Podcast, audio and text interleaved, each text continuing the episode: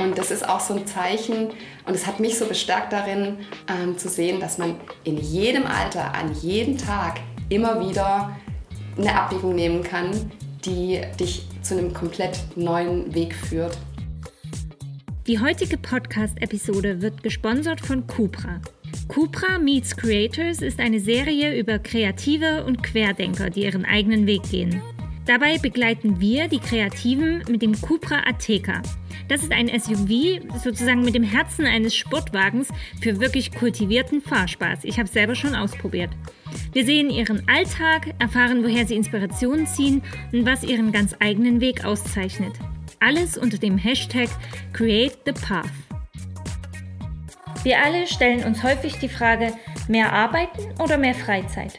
Da Systemac buchstäblich zu unserem Leben geworden ist, möchten wir mit anderen über ihre persönliche Work-Life-Balance und ihren Weg dahin sprechen. Wir sind Toni und Thea vom Online-Magazin Systemac. Karrieren der Gegenwart. Wir möchten nicht nur über das zweite Leben nach einem langweiligen Job oder über die glückliche Fügung, die jemand berühmt gemacht hat, erfahren. Wir sprechen mit Menschen, die ihren Weg gefunden haben oder noch unterwegs sind. Karrieren der Gegenwart ist eine Geisteshaltung, denn es kann bedeuten, dass man überhaupt keine Karriere im traditionellen Sinne hat. Hört euch den Systemic Radio Podcast an, um euch inspirieren zu lassen und einfach loszulegen. Willkommen zur 53. Episode des Systemic Radio Podcast. Innerhalb des Cupra Meets Creators Projekts hat Thea in den vergangenen Wochen sehr viele spannende Menschen aus dem Systemac Kosmos getroffen und mal wieder ausführlich gesprochen. Ein Ausflug hat dabei auch in Theas alte Heimat Stuttgart geführt, wo sie Christine, besser bekannt als Trikitine, für mehrere Tage in ihrem Alltag begleiten und für den Systemac Radio Podcast interviewen durfte. Tine steht geradezu prototypisch für eine Karriere der Gegenwart. In unserem Interview erzählt sie uns, was sie vor dem Start ihres Blogs Trikitine gemacht hat, wie in ihr der Wunsch und vor allem die Überzeugung aufkam, den alten Weg aufzugeben und mit Trikitine als Blog und Unternehmen einen ganz neuen Weg einzuschlagen, wie sie dabei vorgegangen ist und warum sie sich bei der Entscheidungsfindung von keinem außer ihrem Mann Alfonso beraten lassen hat. Wir beleuchten, welchen Stellenwert das Studio Urbina einnimmt und welche Art von Projekten sie gerade umsetzt und in Zukunft noch umsetzen möchte. Zum Abschluss erfahren wir noch mehr über ihre Herangehensweise an das Thema Work-Life-Balance, was so typisch ist für alle, die für ein Thema brennen und dabei sind, einen Traum umzusetzen.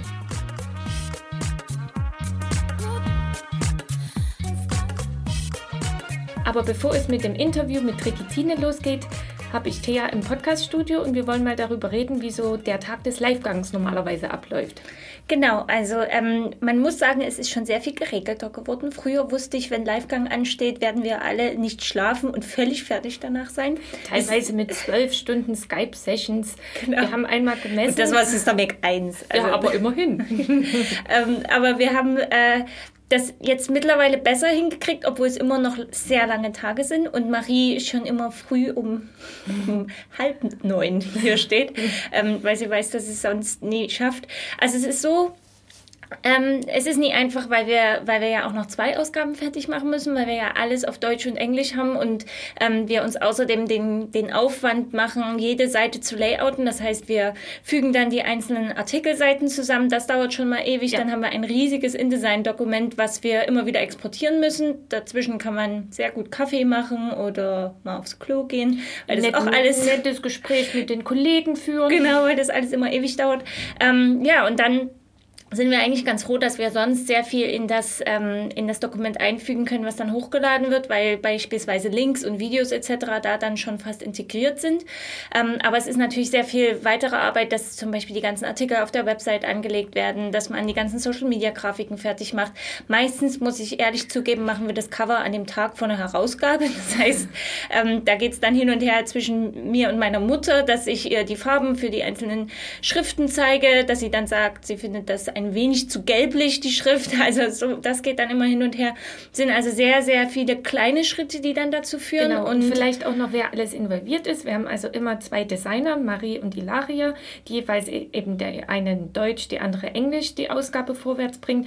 Dann ähm, haben wir natürlich Caro, die sehr viel, ähm, was Thea gesagt hat, auf die Webseite bringen, die ganzen Artikel überprüfen, dass eben alle Links drin sind. Alle Abstracts schreiben. Die Abstracts schreiben, Downloads überhaupt erstmal anlegen auf der Webseite. Genau. Also so diese ganzen Arbeiten, die niemand sieht, aber ohne die eine Ausgabe einfach überhaupt nicht zusammenkommt. Total. Und ähm, dann meistens Thea oder Toni, also du oder ja. ich, die, ähm, wer gerade Zeit hat, der dann eben überall reinspringt, noch kleine Texte schreibt, ähm, guckt, wer vielleicht sonst im Team Zeit hat, was zu übersetzen, nochmal durchzulesen, genau. zu checken. Das hängt immer davon ab, wer gerade extrem in ein Projekt involviert ist oder wer eben nicht, wer Zeit hat. Und der Projektmanager, der zum Beispiel ein Kundenfeature in der Ausgabe hat, ähm, der ist der, für die Freigabe des genau. Artikels und des Features und der Videos und so weiter. Genau, also der, derjenige ist dann immer mit unseren Partnern im Austausch, versucht alle Freigaben zu bekommen, alles noch zu ändern, was zu ändern ist, ähm, kümmert sich also vor allem dann um diese Features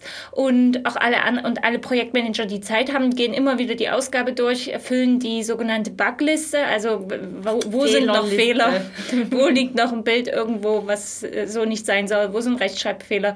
Ähm, da freuen wir uns natürlich auch immer, wenn ein Leser dann schreibt, ja, nett, dass genau. irgendwo noch ein Rechtschreibfehler ist. Also ihr seht, es ist wirklich sehr, sehr viel Arbeit. Ich glaube, Thea und ich, wir könnten jetzt noch Stunden darüber reden, was in ein Livegang beinhaltet. Wir, wir hören jetzt mal auf und wenn ihr irgendwelche Fragen habt, schreibt uns einfach. Wir beantworten sie dann in der nächsten Podcast-Folge in unserem kleinen Chat im Podcastzimmer. Genau, und dann äh, machen wir uns jetzt mal weiter an die Systemic 50, nämlich alle diese Arbeiten werden wir heute vollführen. Und dann könnt ihr morgen lesen. Im Interview selbst erwähnen wir einige Links und weiterführende Informationen, die ihr natürlich wie immer in den Podcast-Notes findet. So natürlich auch alle weiteren Teile der Cupra Meets Creators Serie, die wir mit unserem Partner Cupra in ganz Deutschland umsetzen. Aber jetzt los mit unserem Interview mit Tricky Tine. Ich freue mich sehr, dass wir heute bei dir ehrlich gesagt im Keller sitzen, aber heute bei dir im Studio Urbina einen Podcast aufnehmen können. Vor mir sitzt Trikitine. Ich kenne dich jetzt schon seit einigen Jahren und ich möchte sagen, es war lieber auf den ersten Blick, oh, weil äh, wir haben uns getroffen und sofort gut verstanden und schon viele, viele Dinge gemeinsam umgesetzt und uns gesehen und ähm, manchmal in Wien zufällig getroffen und dann äh, Kaffee getrunken. Und heute wollen wir dich äh, näher kennenlernen und natürlich auch, dass alle Sister Mac-Leser dich besser kennenlernen können. Sehr schön. Deshalb äh, fange ich einfach mal mit der sehr basic Frage, die wir jedem erstmal stellen. Wer bist du und was machst du? Ja, hallo Thea. Erstmal freue ich mich sehr, dass du und dein Team heute in Stuttgart sind. Und tatsächlich führt uns das Leben immer wieder zusammen. Jetzt sitzen wir im Keller und es ist immer sehr schön mit dir. Und ja, mein Name ist Christine. Ähm, ich bin Unternehmerin, Bloggerin und da kennen mich die meisten oder meinem Nickname Tricky Tine. Und ähm, ja, freue mich, dass ihr heute zu Besuch seid bei mir in Stuttgart. Sehr gern. Ich äh, muss ja sagen, es ist, ich habe ja mal in Stuttgart gelebt. Lustigerweise, ja. meine Wohnung war eine Straße weiter von deiner entfernt. In hood. Man muss sagen, wir für, uns zieht es immer wieder zusammen. Ja, ähm, wenn du sagst Trikitine, so heißt auch dein Blog, wann hast du mit deinem Blog angefangen? Ähm, Tricketine.com ging online am 11. Mai 2014 um 11.11 Uhr. 11. Und ich weiß es noch so genau, weil ich saß in unserer Küche, in unserer Wohnung und ähm, habe mir eine Atomuhr genaue ähm, äh, quasi den Countdown mitlaufen lassen und habe um 11.11 Uhr 11 mit um 11 Sekunden Go gedrückt. Und das war so ein, so ein Bam-Moment. Und ähm, ich ähm, hatte einfach nur diese, diese diese, diese Idee, diese Vision und ich hatte da total Bock drauf. Und das war wirklich so, ähm, dieser Knopfdruck hat ähm, was ganz Magisches gehabt und hat wirklich auch mein Leben verändert. Wenn du sagst, Leben verändert, ich meine, ich weiß ungefähr, was vorher war, aber erzähl mal, was hast du vorher gemacht? Ja, vorher ähm, bin ich eigentlich so einen so relativ sicheren ähm, und bodenständigen Weg gegangen, wie man das halt so macht. Ich habe eine kaufmännische Ausbildung gemacht, damals in der Textilindustrie, war dann im Vertrieb tätig ähm, und äh, war dann bei einem, lange Jahre bei einem Softwareunternehmen tätig, bis ich mich dann final selbstständig gemacht habe mit meinem Blog. Und ähm, das hat, im, also rückblickend war diese Zeit für mich unglaublich wichtig weil ich da im Endeffekt so diese Basics gelernt habe über ähm, ja, im Endeffekt so ein, so ein Berufsethos, so diese, diese Struktur in meinen Alltag zu bringen, das habe ich wirklich alles bei den Firmen gelernt, bei denen ich lange Jahre war. wofür ich super ähm, dankbar bin auch. Und die haben mir aber im Endeffekt auch gezeigt, dass ähm, es eben auch ähm, ja, so Themen gibt, die, wo ich mich dann auf, auf die Zeit nicht mehr so wohl gefühlt habe oder wo ich eben auch gemerkt habe, da kann ich eigentlich noch mehr und will noch viel mehr machen. Und das war sicherlich auch nochmal so ein, so ein Antrieb zu sagen, ich habe jetzt mein Thema gefunden, ich liebe, was ich tue, ich habe extreme Lernkurven auch ähm, und habe irgendwann dann gemerkt, okay, jetzt ist mein Zeitpunkt gekommen, dass ich nochmal einen komplett neuen Lebensweg für mich einschlage. Und ich meine, da war ich ähm, auch schon knapp über 40. So, wenn wir da mal drüber nachdenken, da sagen heute wahrscheinlich viele so gedanklich, boah, da bleibt man eigentlich in seinen sicheren Gewässern ähm, hängen und den Rest sitzt man vielleicht so ein bisschen aus. Ja. und es galt oder gilt für mich gar nicht. Und das ist auch so ein Zeichen und es hat mich so bestärkt darin ähm, zu sehen, dass man in jedem Alter, an jedem Tag immer wieder eine Abbiegung nehmen kann, die dich zu einem komplett neuen Weg führt. Ja. Und wenn du, wenn du sagst, dein Blog, worum geht es auf deinem Blog? Das ja. muss man vielleicht erstmal genau. erzählen. Ja, stimmt, genau richtig. Worum geht's? Ähm, dann bei Tricky Ähm, angefangen hat alles mit süßen Törtchen. Mhm. Ähm, so hat äh, so hat mein Blog angefangen, so sind auch nur meine ersten Posts. Also es geht um Food, es geht um Kulinarik, es geht um Ästhetik, es geht um kulinarische Reisen, ähm, es geht um Inspiration, es geht um äh, Food Styling, Food-Fotografie und mittlerweile eben auch um ein Stück weit mehr um mich in meinem Thema, wie ich mich mit meinem Blog auch selbstständig gemacht habe, ähm, welche zusätzlichen Themen noch dazu kamen. Und all das binde ich mittlerweile auch ganz stark auf meinem Blog ein und äh, merke auch, wie diese Themen auch ähm, großen Anklang finden. Mhm. Ja. Und Food-Fotografie spielt eine große Rolle. Mhm. Man muss auch sagen, deine Fotos sind einfach wunder, wunder, wunderschön. Ähm, man, man bleibt wirklich im Feed stehen, wenn ein Bild von dir dazwischen ist. Mhm hast du schon immer fotografiert oder wie kam, wie kam deine Passion für die Fotografie? Ja, ähm, also das freut mich erstmal natürlich riesig und das äh, bekomme ich auch oft, ähm, oft zurückgemeldet, dass ähm, äh, viele sagen, sie, sie scrollen so durch Instagram morgens und sehen blind sofort, ist, das ist ein Foto von Tricky Tine und das ist für mich das größte Lob. Weil das heißt, ich habe mir im Endeffekt damit auch eine Ästhetik nach außen gebrandet. Das mhm. ist das Beste, was man schaffen kann. Und ähm, ein Stück weit die, die Fotografie ähm, ist äh, ähm, so entstanden, dass ich ähm, mich unglaublich gut in Themen äh, reinbeißen kann, möchte ich schon fast sagen. Also meine ersten Fotos sind mit dem Handy entstanden. Mhm. Ähm, bis ich dann irgendwann mal natürlich auch andere Blogs gelesen habe und gesehen habe, wow, die machen wirklich sensationelle Fotos. Ich möchte da hinkommen, ich möchte das lernen. Ich bin dann aber niemand, der sich einen Workshop bucht ähm, oder sich irgendwie ähm, das Wissen von jemandem ähm, abschaut, sondern ich möchte es wirklich für mich lernen. Mhm. Sprich, ich habe in eine Kamera investiert und habe einfach probiert. Mhm. Also ähm, ich habe intuitiv Fotografie gelernt und das funktioniert. Über lange Jahre natürlich.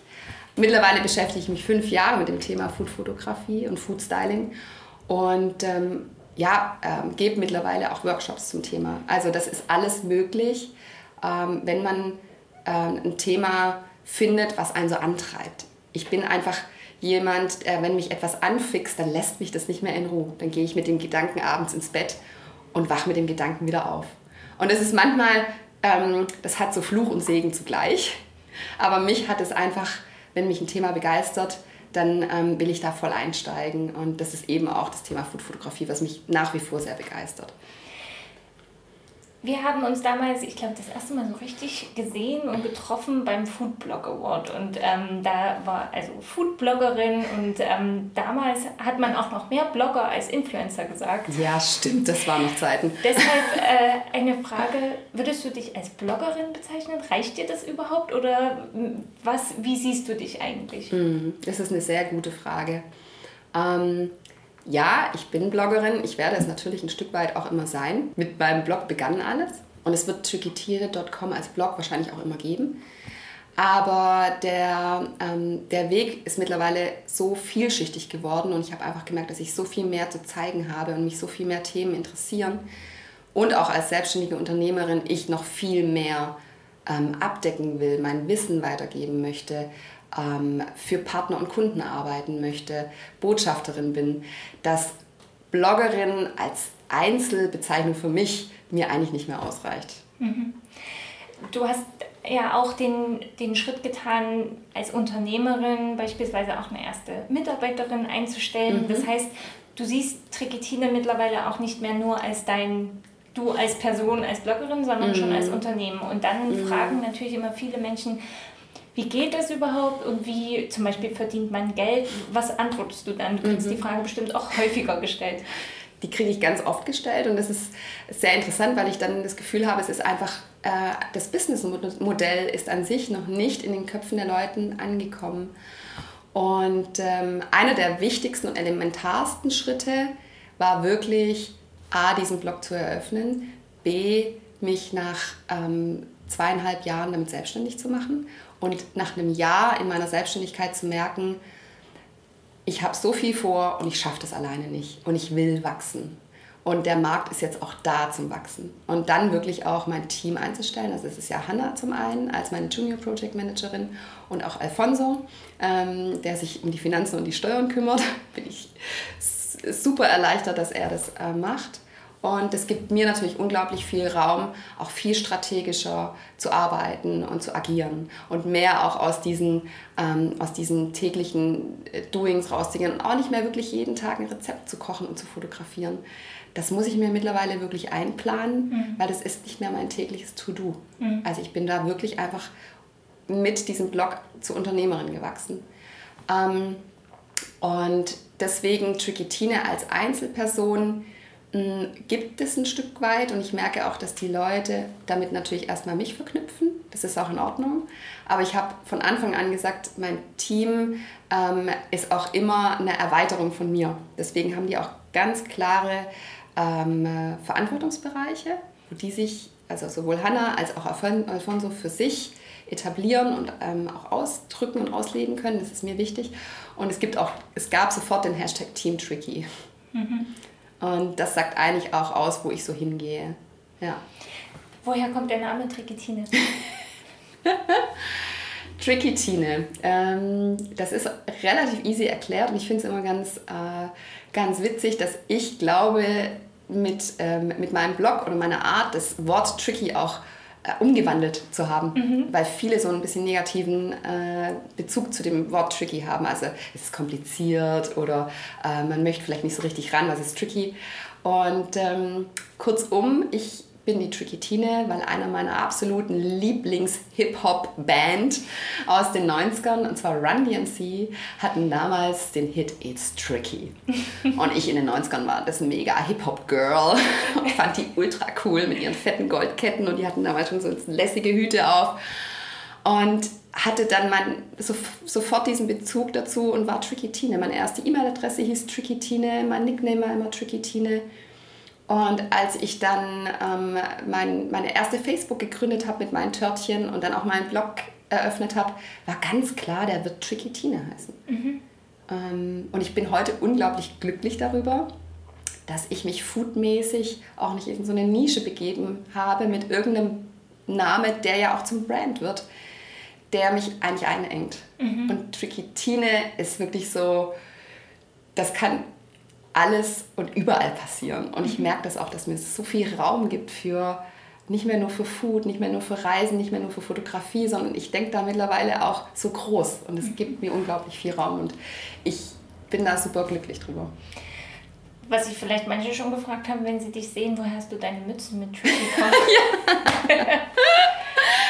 ja, das ist meine Signature Cap und ich liebe sie sehr. Und die gab es tatsächlich, ich glaube, vor vier Jahren in der HM Kinderabteilung. okay. Und ich habe damals alle HMs abgegrast, weil ich habe die online gesehen, die war aber ausverkauft. Und ich habe hab dann noch eine bei H&M Sindelfingen gefunden. Und ich habe hab die sofort auf den Kopf gesetzt und seitdem habe ich die. Die wird auch von Hand gewaschen, okay. weil ich leider nur eine bekam. Aber ich denke ja ganz laut darüber nach, vielleicht auch mal meine eigene Tricky Collection zu machen, mit natürlich dann auch einer lässigen Cap, weil ich liebe Mützen. Okay. ähm, nächste Frage ist immer eine schwierige, finde ich, wenn man die mhm. gestellt bekommt. Aber woher tricky. bekommst du, immer eine tricky Frage, ja. woher beziehst du deine Inspiration? Ja, ich finde die gar nicht so schwierig, die Frage, ähm, weil ähm, ich insgesamt durch auch meine Arbeit mittlerweile sehr, sehr intuitiv geworden bin. Mhm. Also ich habe ähm, mittlerweile ein unglaublich gutes Bauchgefühl und ähm, treffe meine Entscheidung sehr, sehr schnell, wenn mein Bauch Ja sagt. Das gilt für allgemeine Unternehmensentscheidungen, das gilt für äh, mein Team, das gilt für welches Kundenprojekt ich annehmen möchte und welches nicht. Und es gilt ein Stück weit auch für meinen kreativen Prozess. Ähm, und das heißt, ich bekomme sofort eine Idee, wo, wo ich so hin möchte. Wenn ihr äh, oder ihr seid jetzt hier und ich wusste sofort, die und die Gerichte möchte ich mit euch für die Kamera machen oder ähm, möchte ich im Endeffekt euch anbieten. Mhm. Das ist da. Und natürlich habe ich auch Pinterest und natürlich ähm, lese ich auch andere Blogs und sehe andere, andere Instagram-Accounts. Und das finde ich auch toll, da auch nochmal Ideen mitzunehmen. Aber ich mache immer mein eigenes Ding draus. Das ist mir unglaublich wichtig. Ähm, und deswegen ist das, Inspiration ist einfach immer da. Und wenn ich merke, die Inspiration ähm, geht weg, weil ich auch zu verkopft bin in Terminen, in Projekten, dann liebe ich es mittlerweile einfach auch, diese Sicherheit zu haben durch mein Team, durch gute, ähm, durch ein gutes Umfeld, durch ein, äh, ein funktionierendes Umfeld, dass ich mich zurückziehen kann. Und in dem Raum habe ich immer Inspiration weil du gesagt hast, gutes Team und dein Umfeld. Du hast Alfonso schon benannt, aber ja. wer, wer ist das? Wer, der spielt ja auch im Studio Urbina, wo wir jetzt gerade sind, eine große Rolle, würde ja. Alfonso, der spielt in meinem ganzen Leben eine riesige Rolle.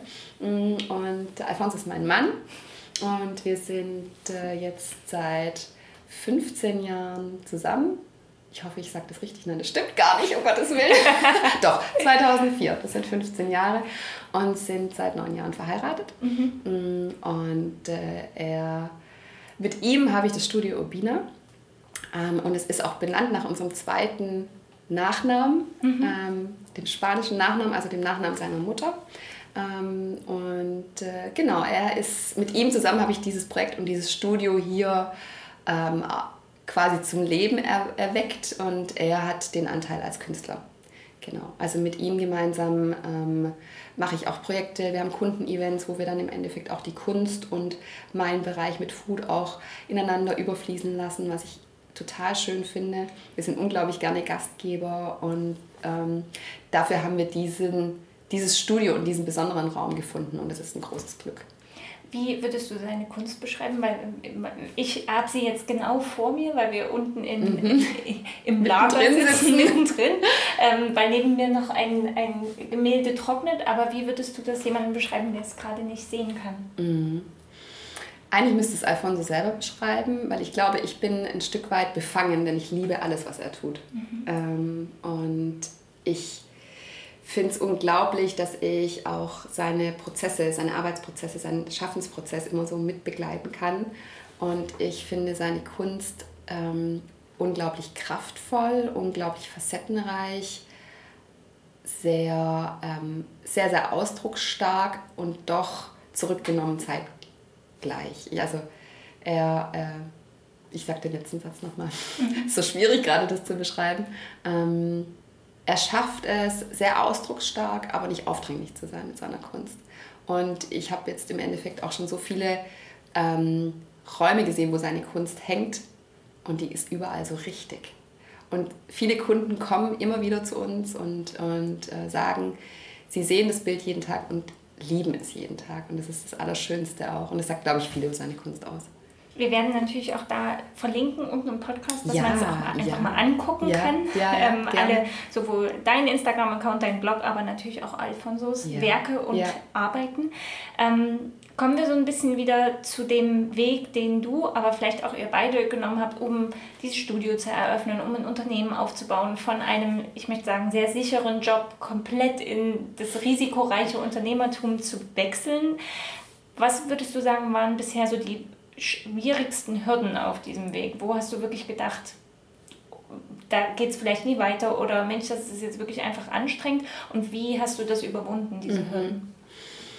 Mm, es ähm, gab immer wieder Hürden. Ich glaube, die erste Hürde war tatsächlich den Schritt zu gehen, tatsächlich meinen alten Job zu verlassen.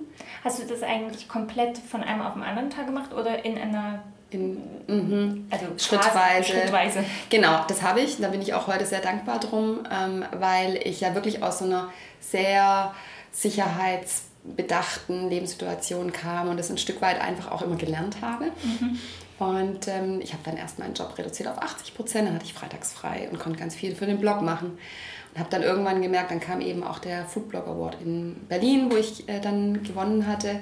Und danach hat das plötzlich so eine ganz andere ähm, Energie angenommen. Also da ging es dann halt schon auch los mit den ersten Kooperationen. Und ähm, da bin ich auch so ein bisschen erwachsener geworden. Das war ja am Anfang wirklich so, so ein kreatives Spielfeld. So SEO hatte ich keinen Plan. Wenn ich auch meine ersten Posts lese heute, dann denke ich mir, wow, ich war echt grün hinter den Ohren. Aber so, so ich hatte so Bock drauf. Mhm. So, das, das war einfach so, ich will das unbedingt. Da bin ich heute natürlich wesentlich professioneller. Aber das ist ja auch schön, dass es so einen Prozess gibt. Mhm. Ähm, genau, und die, genau, ich bin dann von 80% auf 60% gegangen, hatte dann auch noch montags frei. Und das war dann wirklich, ich bin Donnerstagabends aus meinem Büro und bin dienstags früh wieder hin. Und die Zeit dazwischen war meins. Und da konnte ich so viel Kraft reingeben. Ich habe da auch wirklich durchgearbeitet und alles in diesen Blog gegeben und habe gemerkt, wie das immer stärker wird und wie auch der Spagat zwischen so Büroleben und dann diesen vier vollen Tagen mein Ding machen, der wurde immer breiter. Und das war eine gute Entscheidung, weil der, das hat so einen, ähm, so einen Impact auf mich gehabt, dass ich in diesem Büro einfach auch nicht mehr glücklich war. Also ich habe es einfach gemerkt, dass, das, dass ich, ähm, dass diese Welt nicht mehr meins ist. Und genau, und diese Entscheidung dann auch zu sagen, ich lasse das jetzt hinter mir, die ist so stark in mir geworden. Und ich weiß noch, ich habe mit, ähm, ich glaube, fünf Leuten darüber gesprochen, was ich vorhabe. Und ich habe nur Alfonso gefragt, was er davon hält. Ich habe allen anderen meine Entscheidung mitgeteilt. Ähm, und das war meine Familie, das waren meine engsten Freundinnen und Alfonso. Hm. Ähm, und ich wollte mir das nicht zerreden lassen von Bedenkenträgern. Und da bin ich heute unglaublich froh, dass ich das so gemacht habe. Und das ist auch etwas, was ich auch heute noch mache. Ähm, und das war ein Stück weit, ich bin da wirklich meinem innersten Drang gefolgt. Und da vertraue ich mittlerweile auch sehr drauf. Wenn mein Bauch und mein Herz sagt, das ist dein Weg, dann gehe ich den. Das heißt, ist es für dich, bist du so ein Mensch, der dann auch gar nicht so sehr darauf, ähm, ich möchte mal sagen, der das nicht so braucht, die Bestätigung von anderen, dass dann fünf Leute sagen, ja, mach das? Oder würdest du sagen, dass du dich dazu auch sehr gezwungen hast und bewusst gesagt hast, ich, ich frage nicht, sondern ich sage, dass ich das so mache? Das war definitiv zweites. Mhm. Also ich bin jemand, ähm, ich habe viele Unsicherheiten gehabt und habe mir gerne Bestätigung geholt und habe aber in dem Punkt gewusst, weil ich mir so sicher war, dass das jetzt mein Moment ist, dass der Markt für, für Content, für Blogger, für Influencer auch jetzt in Deutschland da ist. Ich wusste das einfach, dass jetzt der Zeitpunkt ist. Und dass dieses Businessmodell, das wird abgehen. Ich, das war, lag auf der Hand. Und, ähm, und zudem wusste ich da auch, dass ich viele Menschen in meinem Umfeld habe, die das nicht abschätzen können, was ich da tue, ähm, wo mein Weg hingeht, und ähm, die sich eigentlich Gedanken und Sorgen um mich machen. Und ich aber wusste, das müssen sie nicht, weil ich mhm. so sicher war, dass es der richtige Weg ist. Und deswegen war es dann zweites, war eine bewusste Entscheidung, ähm, weil ich mir diesen Traum und dies, eigentlich war es kein Traum, weil ich diese Vision, die wollte ich mir nicht zerreden lassen. Und das habe ich im Nachhinein auch allen Menschen erklärt, die ich damals nicht gefragt habe. Und die sind auch heute da unglaublich stolz auf mich weil die, glaube ich, damals das nicht verstanden hätten und mich wahrscheinlich da auch ähm, anders beraten hätten. Ja. Wir sind ja heute aus dem sehr schönen Fall hier, dass wir mit Cupra gemeinsam kreative Menschen, Creators mhm. vorstellen dürfen. Mhm. Wie würdest du denn, und der, der Hashtag beziehungsweise unter welchem Namen wir das alles auch stellen, ist Create Your Own Path. Ja. Also wirklich, was du jetzt alles erzählt hast, passt da wie die Faust aufs Auge. Ja. Aber wie würdest du denn sagen, was ist der tricky Weg? Was, what's okay. the tricky path? My tricky path. Der ist definitiv, dass ich für mich herausgefunden habe, ganz stark auf mich zu hören, mir zu vertrauen auch, dran zu glauben, dass ich das ähm, schaffe und ähm, diese, diese Eigenschaft, dass ich mich sehr schnell in wiederholenden Vorgängen auch langweile, das habe ich sehr lange ausgehalten, über Jahre, in diesem regulären Job. Und das ist etwas, wo ich irgendwann gemerkt habe, ich sitze hier Lebenszeit ab und ich habe unglaublich viel Lebensenergie und ich habe so viel zu erzählen und ich glaube, da steckt auch so viel in mir, was so raus will. Und da habe ich einen Raum gefunden. Und ich glaube, das ist so, elementar, so ein ganz elementarer Punkt gewesen für mich, das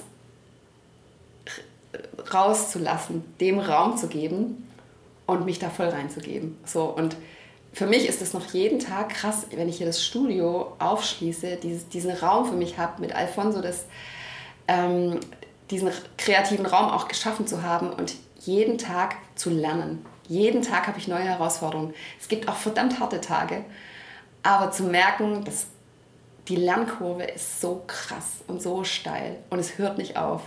Und wirklich zu wachsen, mit diesen Herausforderungen zu wachsen. Und das ist, glaube ich, wirklich mein tricky path, zu sagen, ich bin abgebogen, ich habe einen komplett neuen Weg genommen und bin jetzt so für mich gefühlt auf der schönsten Autobahn unterwegs, die ich mir jemals hätte vorstellen können. äh, sehr schönes Bild, was man da im Kopf hat ja. sofort. Ähm, auf dieser Autobahn, du hast gerade schon gesagt, ist das Studio auch ein großer Punkt. Ich glaube, mhm. das ist für jeden, für jeden, der was gegründet hat, der irgendwie Unternehmer sein will, ist das äh, lustigerweise auch in der heutigen Zeit, wo Millennials gerne in Cafés arbeiten, ist das doch ein Punkt, wo man sagt, man geht gern ins eigene Büro, wenn es mhm. ein eigener Raum ist. Ja. Erzähl kurz, was das hier für ein Ort ist. Wie sah der aus, als ihr den gefunden habt? Was, okay. ja. was findet man, wenn man ins Studio Opina kommt? Ja, okay, was findet man hier? Vielleicht fange ich so an, wie wir das Studio gefunden haben. Mhm. Ähm, wir wohnen hier direkt ums Eck. Und es ist eine äh, Ecke in Stuttgart, die ähm, früher so ein bisschen ähm, ja, so ein bisschen dirty war, so ein bisschen die Bronx. ähm, und da war Stuttgart äh, Süd und West natürlich viel cooler, aber der Osten kommt. Und das ist hier wirklich so das, der Beginn der Osten. Und Alfonso hatte immer ein Atelier und musste da aber raus. Und ich habe dann irgendwann gemerkt, dass ich in einer Zwei-Zimmer-Wohnung alles fotografiert habe. Es stand alles rum und ich zu ihm sagte, lass uns schauen, ob wir unsere Themen zusammenführen können. Und so haben wir gesucht und ähm, irgendwann sagte ein Freund von uns, hey, bei euch ums Eck, diese uralte Apotheke, die steht seit einem halben Jahr leer. Schaut euch die an. Diese uralte Apotheke ist das heutige Studio Urbina. Und wir sind hier reingekommen und es war wirklich über 50 Jahre eine Apotheke, die irgendwann mal entschieden haben, von heute auf morgen, die gehen hier raus, haben einfach alle Möbel rausgerissen und es war ein verheerender Zustand. Und ich weiß noch, ich kam rein und ich war erschüttert über diesen desaströsen Zustand dieser Räumlichkeiten, habe aber diese unglaublich schöne Glasfront gesehen und diese Betonwand und hatte sofort eine Vision. Und die war wesentlich größer und ich bin so froh drum als die Angst. Ich hatte wirklich, ich hatte die Vision, dass ich an dieser Betonwand stehe, vor einem silbernen Herd und da koche. und das Krasse ist, genau so kam es. Mhm. Und ähm, für mich ist dieses Studio magisch, wir haben hier sechs Monate selber renoviert und hatten eigentlich keinen Plan von Renovierung. Und dann habe ich auch gesagt, okay, jeder, hat, äh, jeder Handwerker hat gesagt, dass, äh, die Leitung, Wasserleitung, Elektro, das schafft ihr nie. Und ich habe dann gesagt, ähm, dann versuche ich es wenigstens. Wenn es nicht geht, dann ähm, verschlimmbessern kann ich es immer. Und es ging alles.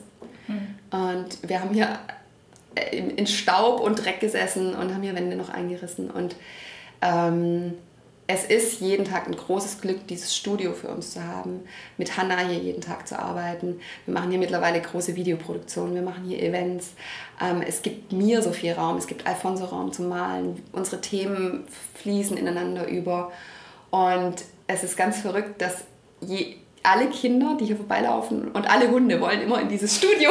Die kleben immer am Schaufenster und sind ganz fasziniert von diesem Studio.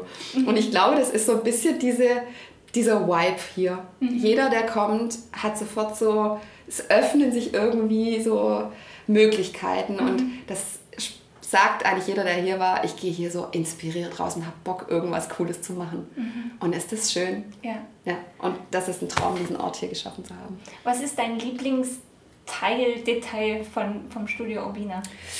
Oh, das ist schwierig, weil ich so viele habe. Aber ich glaube, es ist die Erinnerung an die Apotheke, die wir so liebevoll pflegen, dass wir die alten Buchstaben abgenommen haben, die Leuchtbuchstaben aus der Apotheke. Und ich habe immer zum Alfonso gesagt, ich werde mir das E, A und T rausklauen und dann steht auf dem Schaufenster mein Eid. Mhm. Und da steht es heute und ich liebe es einfach. Das ist wirklich wunderschön. Ja. Ähm, gehen wir mal ein bisschen ins pragmatische Ja. Doing des jeden Tags über. Ja. Wenn du einen neuen ähm, Auftrag hast, Ja. wie bereitest du dich darauf vor? Was, was sind so die Schritte und wie findest du auch neue Auftraggeber? Finden die immer dich oder machst du auch Akquise? Fangen wir vielleicht mal mit Punkt 2 an. Ähm, ich habe das große Glück, dass ich bis heute noch keinen Kunden akqui akquiriert habe. Und das finde ich in fünf Jahren Bloggen und zweieinhalb Jahren davon als selbstständige Unternehmerin schon auch irgendwie sehr erstaunlich. Also ich, ich ähm, denke mir immer, wow, okay, das ist doch ein schönes äh, Zeichen, so, Ja. dass so viele tolle Firmen und Partner mit mir arbeiten möchten. Und ganz ehrlich, ich lehne auch ganz viel ab mittlerweile. Und ich, auch das empfinde ich als ein Privileg, dass ich entscheiden kann, mit wem möchte ich arbeiten. Wir haben ganz viele Studiopartner, die uns hier mit ihren Produkten und ähm, eben als Partner fürs Studio unterstützen, was ich super finde und auch präsent sind bei den Events. Also ich liebe es dann auch, diese Partner auch hier zu zeigen und organisch einzubauen. Ähm, und ja, mittlerweile ist unser Kalender ordentlich voll. Also wir haben jetzt verrückterweise schon die ersten Termine für Mai 2020. Erstaunlich, weil es ist Juni 2019. Ja, also das ist schon, wo ich mir manchmal denke, wow, wo geht die Reise da so hin? Ähm, aber ich habe das gesehen, auch schon vor, vor anderthalb Jahren ähm, oder auch vor zwei Jahren. Ich habe das gesehen, dass es kommen wird. Und das ist auch für mich immer wieder so ein Wow-Moment, so, wo ich merke, okay, mein Plan geht auf.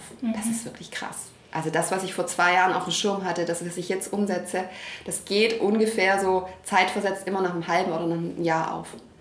Und jetzt habe ich natürlich schon manchmal auch so Visionen und Pläne, wo ich hin möchte, die mir manchmal ein bisschen Angst machen. Aber das haben mir eine Vision vor anderthalb Jahren auch und ich stehe da heute. Und das ist möglich. Und ja, von daher, ähm, wir haben ganz viele tolle Partner. Die Projekte werden auch wirklich größer. Ähm, wir sind da unglaublich früh auch in die Konzeption schon mit eingeplant. Wir können ganz viel einfließen lassen. Ich agiere mittlerweile auch beratend, dass Firmen ähm, ähm, mich einladen, dass ich ihnen erkläre, wie funktioniert eigentlich äh, Social Media, Media Marketing, wie funktionieren diese Kanäle, wie präsentiere ich mich denn nach außen, weil da so viel Unwissenheit herrscht am Markt noch. Und jeder braucht heute guten Content, sind wir mal ganz ehrlich. Jeder möchte auf Instagram dabei sein, jeder ähm, möchte ähm, Content für einen eigenen Blog, vielleicht einen Corporate Blog. Und das muss ja auch jemand machen. Und das machen wir natürlich auch sehr gerne. Und mit einem Team, äh, mittlerweile haben wir auch ein, ein tolles Team dabei, die super Videos und Bewegtbilder mit uns produzieren, ist es natürlich schon auch einfach toll, wie viel mehr Möglichkeiten wir haben. Ähm, ja, und von daher ähm, bin ich jetzt einfach gut durchgetaktet. Wir haben tolle Partner und ich bin mittlerweile auch großer Fan davon, mit einem Partner, wenn ich neu mit jemandem spreche über eine Partnerschaft, dann bin ich nicht mehr der Fan davon, einmal ein Produkt in die Kamera für, Insta für einen Instagram-Post zu halten. Das mache ich mittlerweile auch nicht mehr, sondern wir sprechen dann im Endeffekt einfach darüber, wie arbeiten wir für eine Langfristigkeit zusammen. Was braucht ihr für eure Kanäle? Wie kann ich als Tricky Tine ähm, für euch arbeiten als Botschafterin ähm, und mit schönem Content? Und das macht einfach auch viel, viel mehr Spaß. Das glaube ich. Mhm. Wenn du so deine Visionen erzählst etc., gibt es denn eigentlich ganz, also ganz konkret Idole, die du gut findest? Jetzt nicht unbedingt aus Deutschland, es muss auch kein anderer Blogger sein, aber Leute, wo du sagst, denen folge ich, da finde ich entweder den Stil toll oder was die aufgebaut haben oder wo du sagst, das sind die Leute, die, denen ich zum Beispiel auf Instagram folge. Also ich folge unglaublich vielen inspirierenden Menschen auf Instagram und es sind auch viele Frauen. Ähm, auch das ist etwas, wo ich viel feiner dafür geworden bin, wenn tolle Frauen ihr Ding machen. Ich stehe da total drauf. Und ich finde es auch super, wie viel Vernetzung da mittlerweile und Empowerment da mittlerweile stattfindet.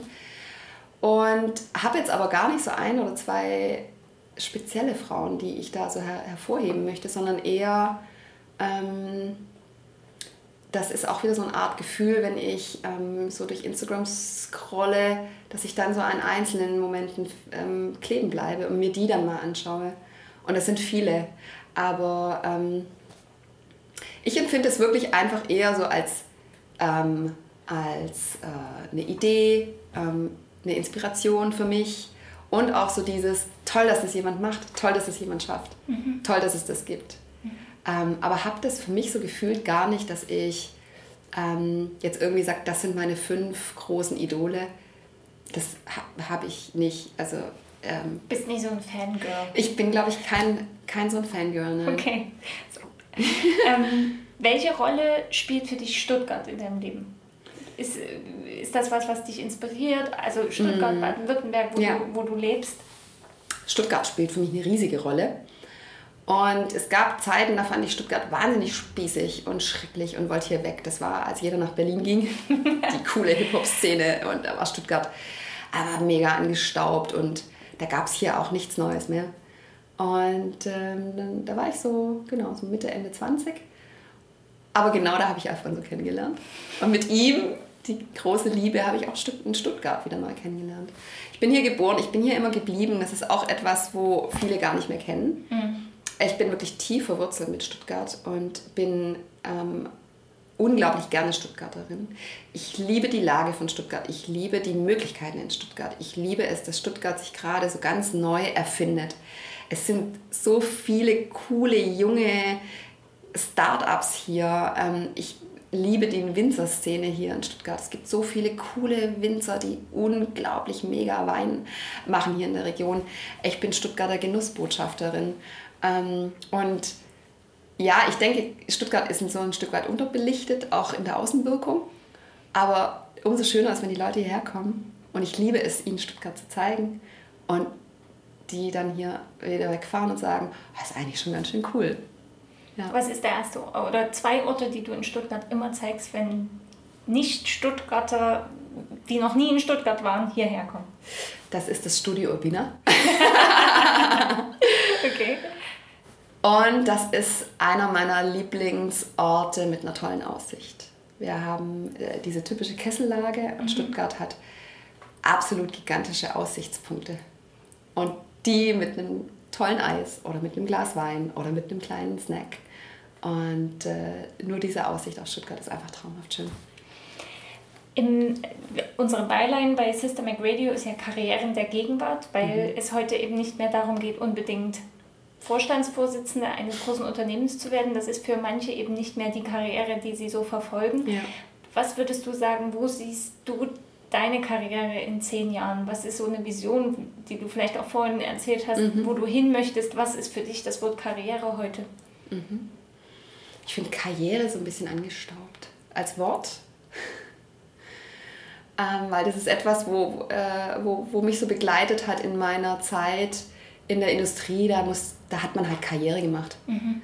Und Karriere war dann für eine Frau, entweder sich in der Männerdomäne so nach oben zu kämpfen mhm. und auch so diese, mh, mm, diese männertypischen Attribute auch so anzunehmen.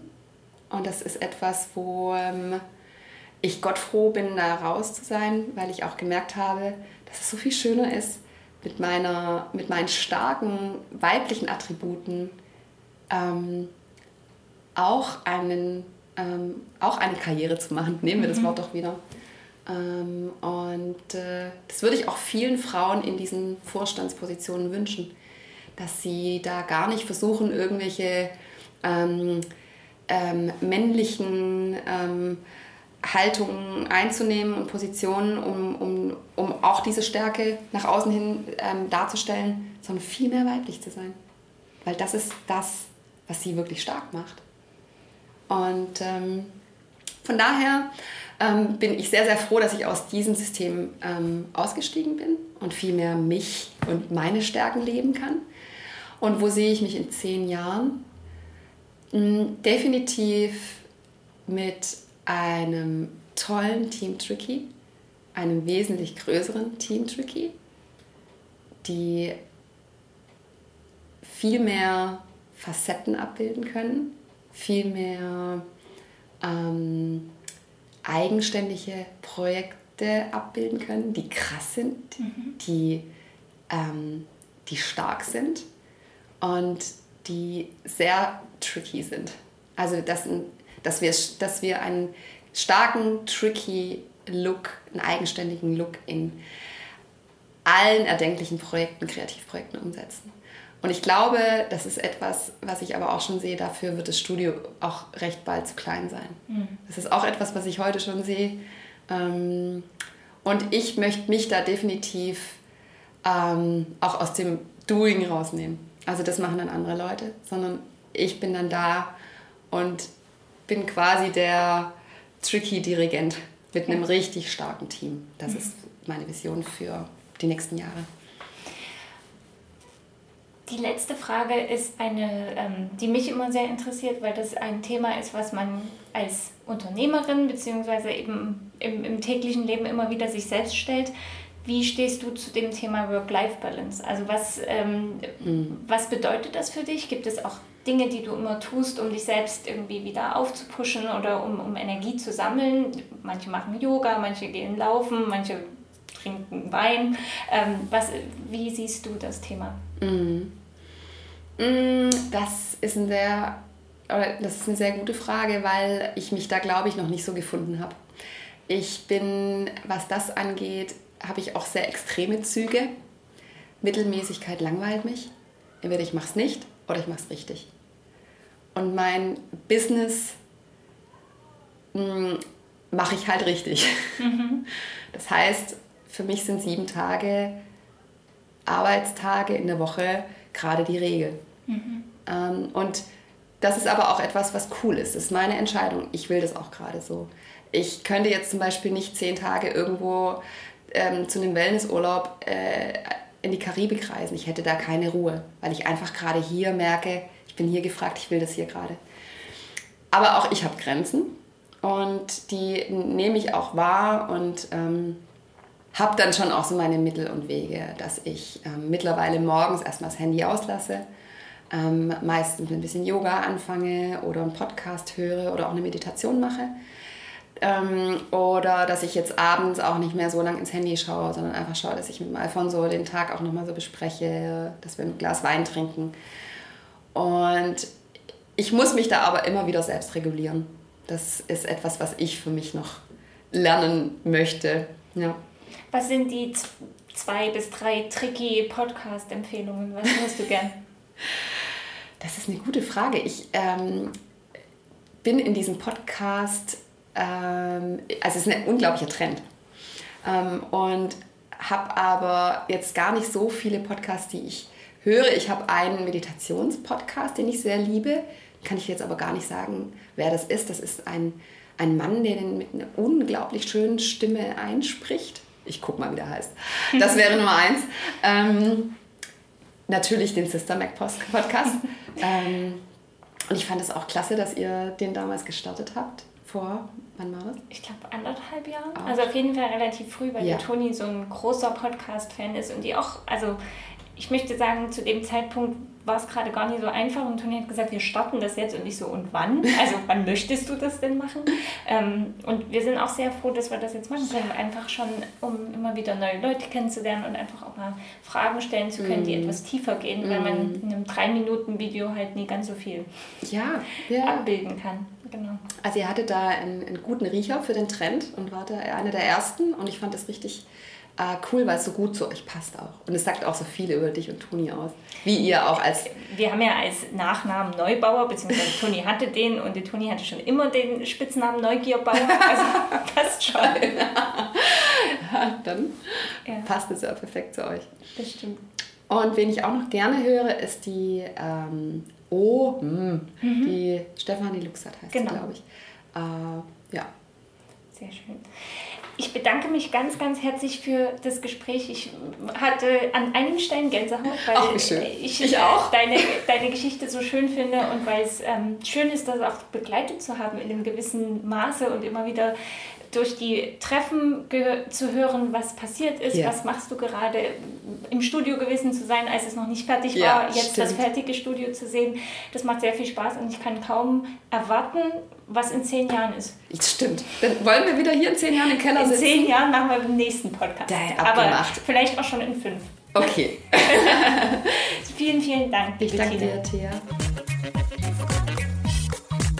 Die heutige Podcast-Episode ist entstanden in Zusammenarbeit mit Cupra, als Teil der Cupra Meets Creators Serie. Vielen Dank für euer Interesse und eure kontinuierliche Unterstützung für den Systemic Radio Podcast. Falls ihr neu dazugestoßen seid, hört gern auch nochmal in die vergangenen Folgen rein.